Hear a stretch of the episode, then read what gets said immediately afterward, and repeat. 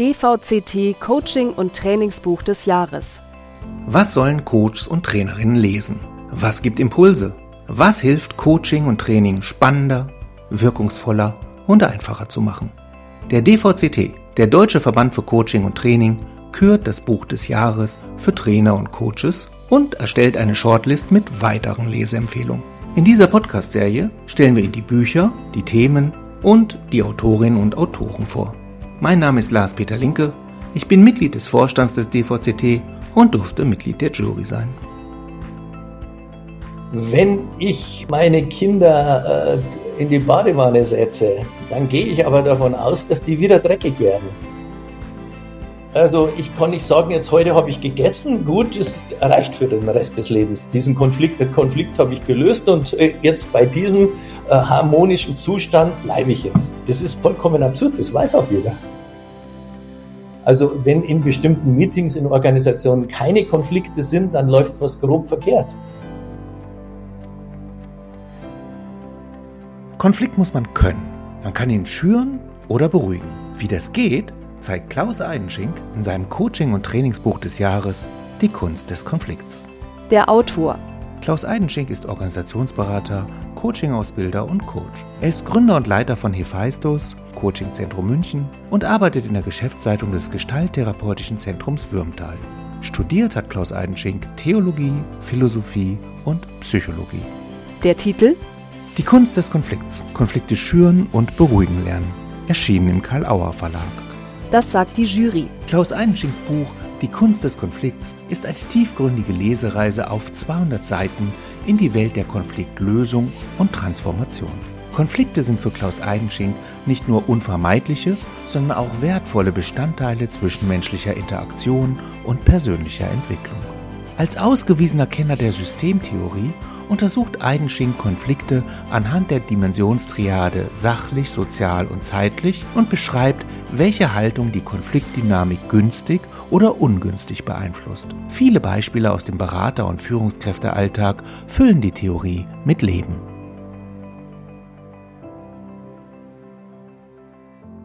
Unsere Zeiten sind alles andere als rosig. Innenpolitisch, außenpolitisch, wirtschaftlich und im Privaten steht auch nicht immer alles zum Besten. Kein Wunder, dass sich viele nach Harmonie sehen. Konsens ist zum Lieblingswort vieler Deutschen geworden, zum Ziel und Sehnsuchtsort, der Frieden und Wohlergehen zu versprechen scheint. Klaus Eidenschink beobachtet dieses Sehen nach Konsens seit über 30 Jahren und widerspricht vehement. Wenn Konflikte keine äh, Funktion hätten, dann wären sie, wir leben in einer Welt der Evolution, ähm, wo äh, das Nützliche einfach äh, äh, einen Überlebensvorteil hat oder wo das, was einen Überlebensvorteil hat, äh, überlebt, um es mal so ganz simpel zu formulieren, ähm, dann wären Konflikte schon lange ausgestorben.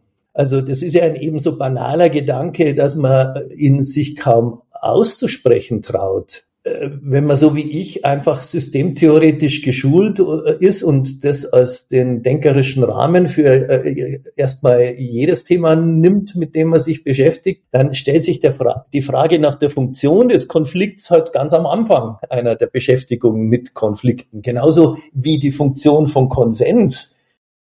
Wir brauchen also beides. Konflikt und Konsens.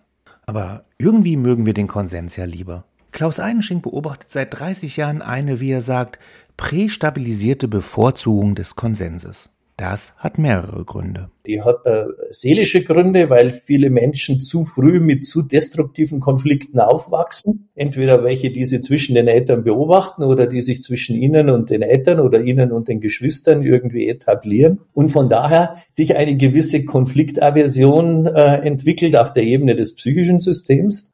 Es haben Konflikte eine gewisse Neigung, äh, asymmetrisch zu eskalieren auf eine dysfunktionale Weise, so dass man vordergründig zu dem Ergebnis kommen kann, dass sie eigentlich grundsätzlich zu vermeiden wären.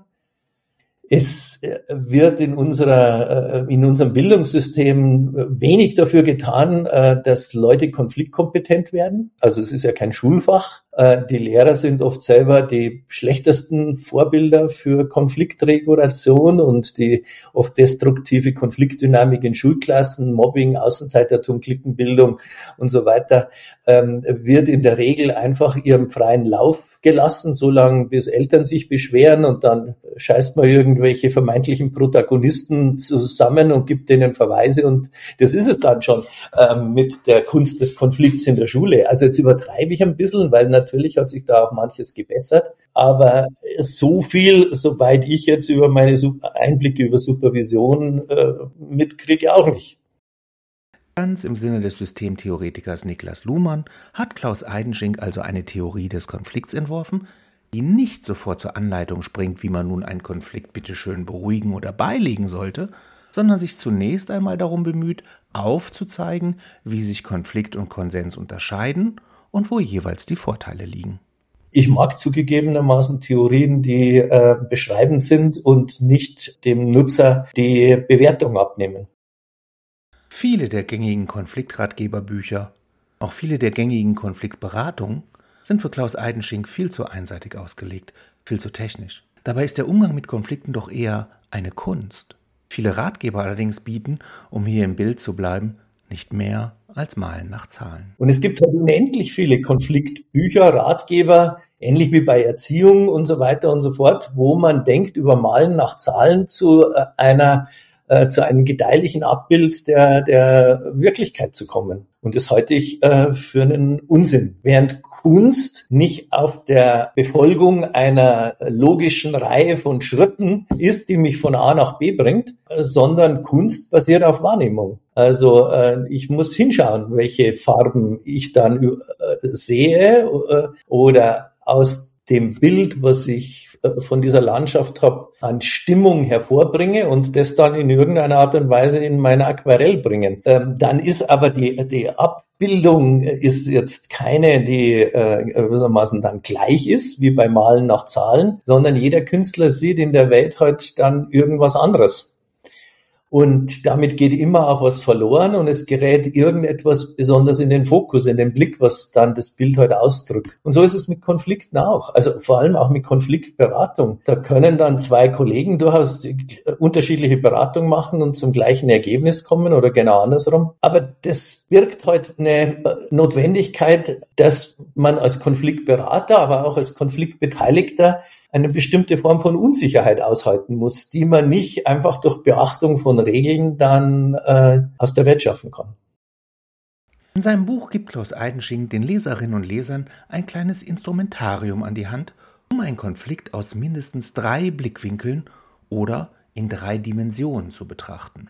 Sachdimension, soziale Dimension, Zeitdimension. Sache, Sozial, Zeit ist ein, einfach ein weit verbreitetes Theorie- und Beobachtungsschema, das ähm, ich in anderen Kontexten jetzt zum Verstehen von Organisationsdynamik und dergleichen ja auch äh, nutze. Und von daher war das naheliegend äh, zu gucken, ob sich das in der Beschäftigung mit Konflikten auch einen sinnvollen Austrag äh, hat. Und dann äh, ist es halt so, dass man in jedem dieser drei Felder gucken kann, welche Polaritäten gibt es, wo beide Pole sich immer dadurch auszeichnen, dass äh, äh, keiner der beiden der richtige und der falsche ist, sondern es tatsächlich echte Alternativen sind, ob ich so oder so, also ob so oder so die Kommunikation läuft. Ich muss jetzt eigentlich ab dem Zeitpunkt das Wort ich äh, aus unserem Gespräch tilgen weil das ja eine andere Setzung dieses Buches ist, die ich mehr als äh, hilfreich und ergiebig finde,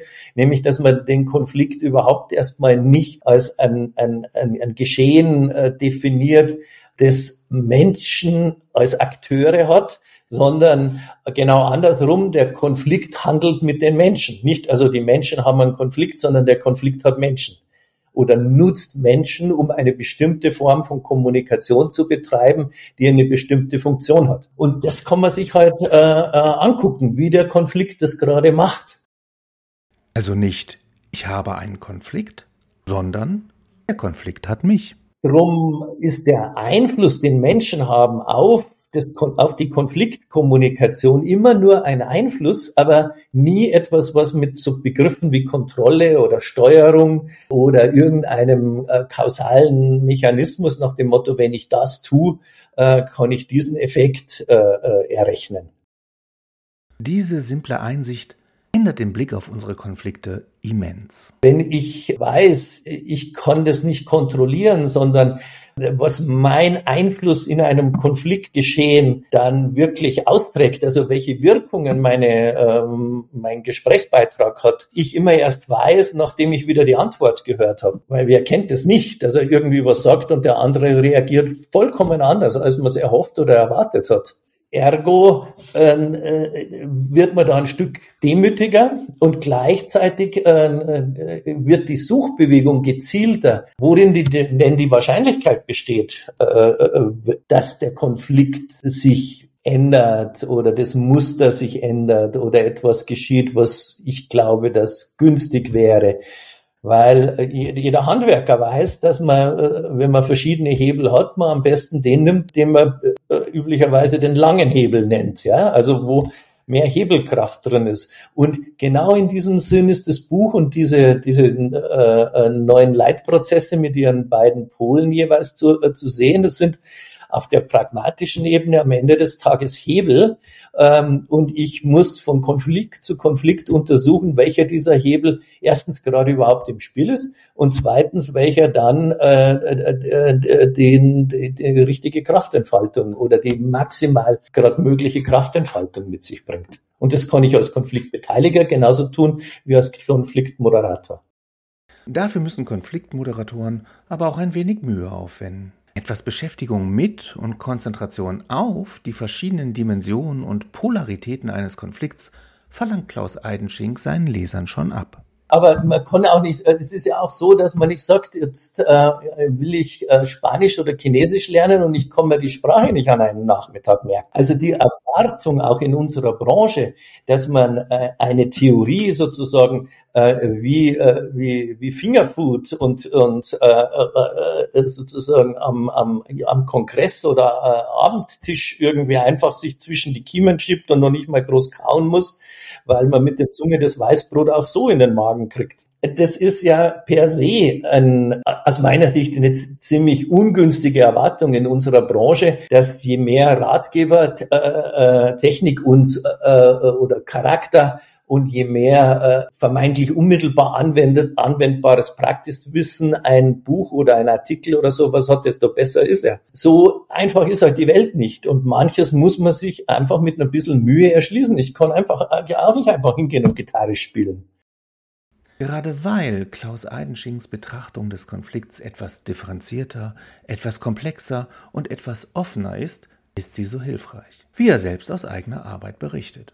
Zum Beispiel kann man die Übersicht der 18 Leitunterschiede für soziale Konflikte kopieren, ausdrucken und dem Kunden zur Selbsteinschätzung geben. Also ich mache das zum Beispiel durchaus oft äh, inzwischen so und staune Bauchklötze über die Selbstreflexion der, äh, der Beteiligten, wenn die eben so eine Heuristik haben, also ein Schema haben, das auch äh, frei ist. Ja, häufig haben ja so ein äh, Fragebögen äh, den Charakter, den man, äh, dass man als Ausfüllender schon weiß, dass wenn man jetzt Nein oder Ja ankreuzt, dass man sich dann ein bisschen zu schämen hat. Also man ahnt schon sozusagen, was eine dysfunktionale oder funktionale Antwort ist. Das ist mit diesem Schema in diesem Buch nicht so, sondern da ist vollkommen offen, ob das jetzt günstig oder ungünstig ist, was ich gerade tue. Und das macht die Menschen frei, ohne äh, Schamgefühle, wirklich mal draufzuschauen äh, und gemeinsam zu erkunden, ob sie die Effekte der, äh, äh, der Verhaltensweisen, die sie an den Tag legen, wirklich selber denn eigentlich wollen. Ähm, ob sie die im Zusammenhang bringen mit den Effekten dann beim anderen und dergleichen. Und damit ist einfach auch in der Form äh, äh, was Wichtiges erhalten, weil auf die Art und Weise die Kunden selber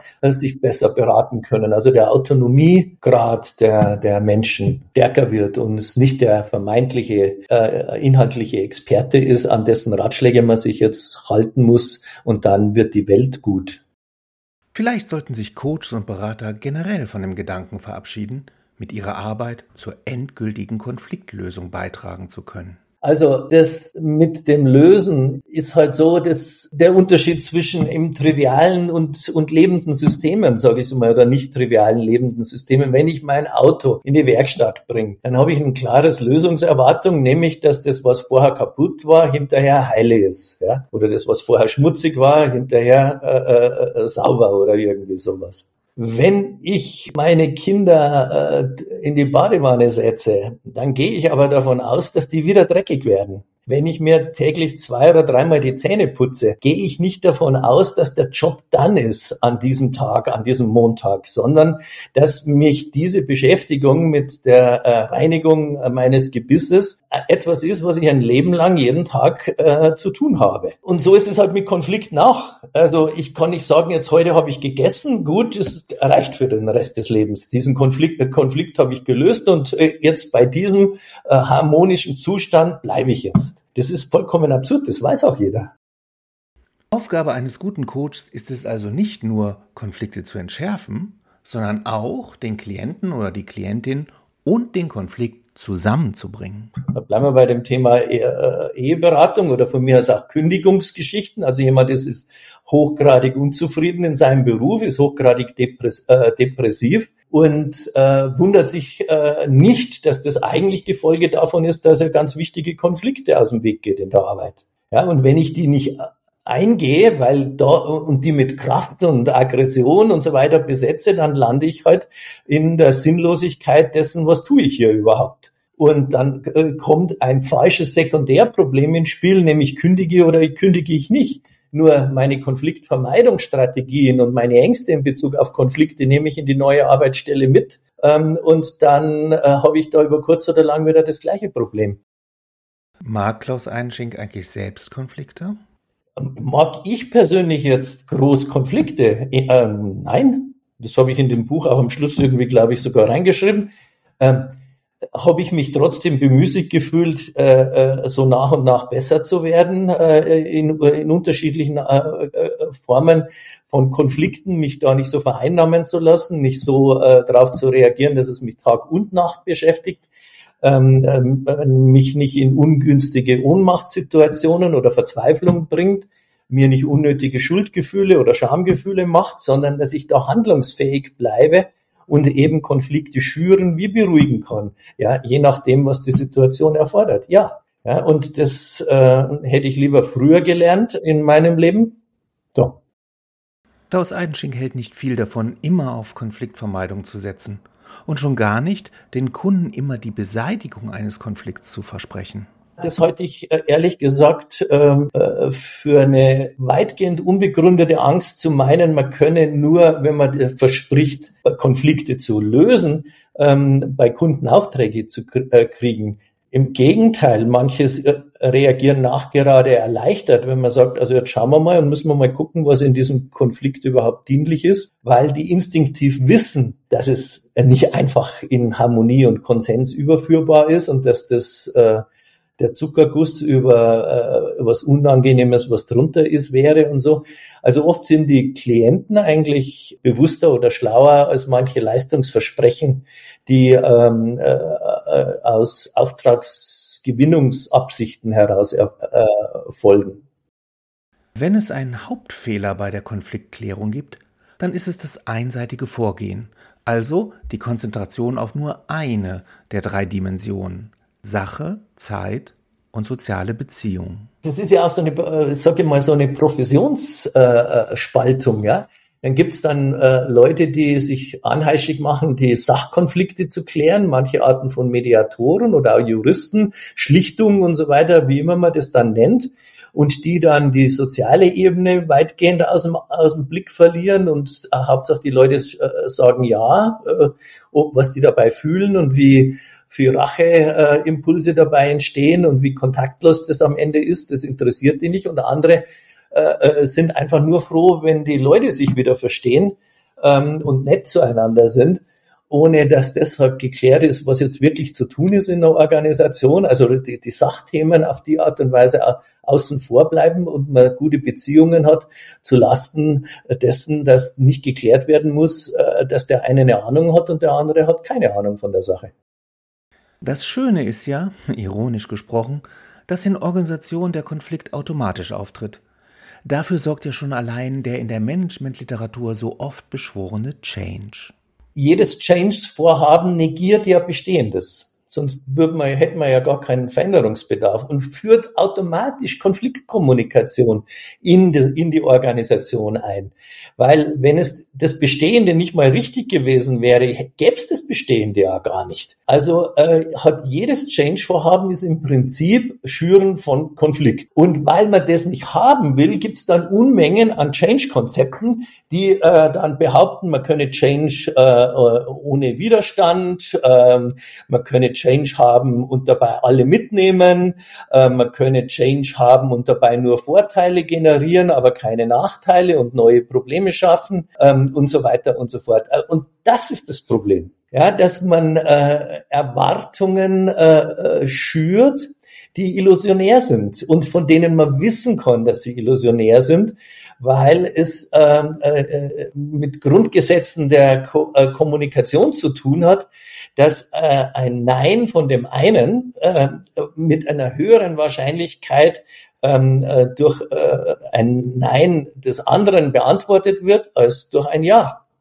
Und in dem Moment, wo zwei Neins äh, im Raum sind, äh, die sich wechselseitig erstmal stabilisieren, hat man Konfliktkommunikation. Ja, das kann man in dem Buch nachlesen. Und wie sich das dann entwickelt ähm, und sich selber stabilisiert, ähm, äh, das ist jetzt auch letztlich gedanklich gar kein so Hexenwerk.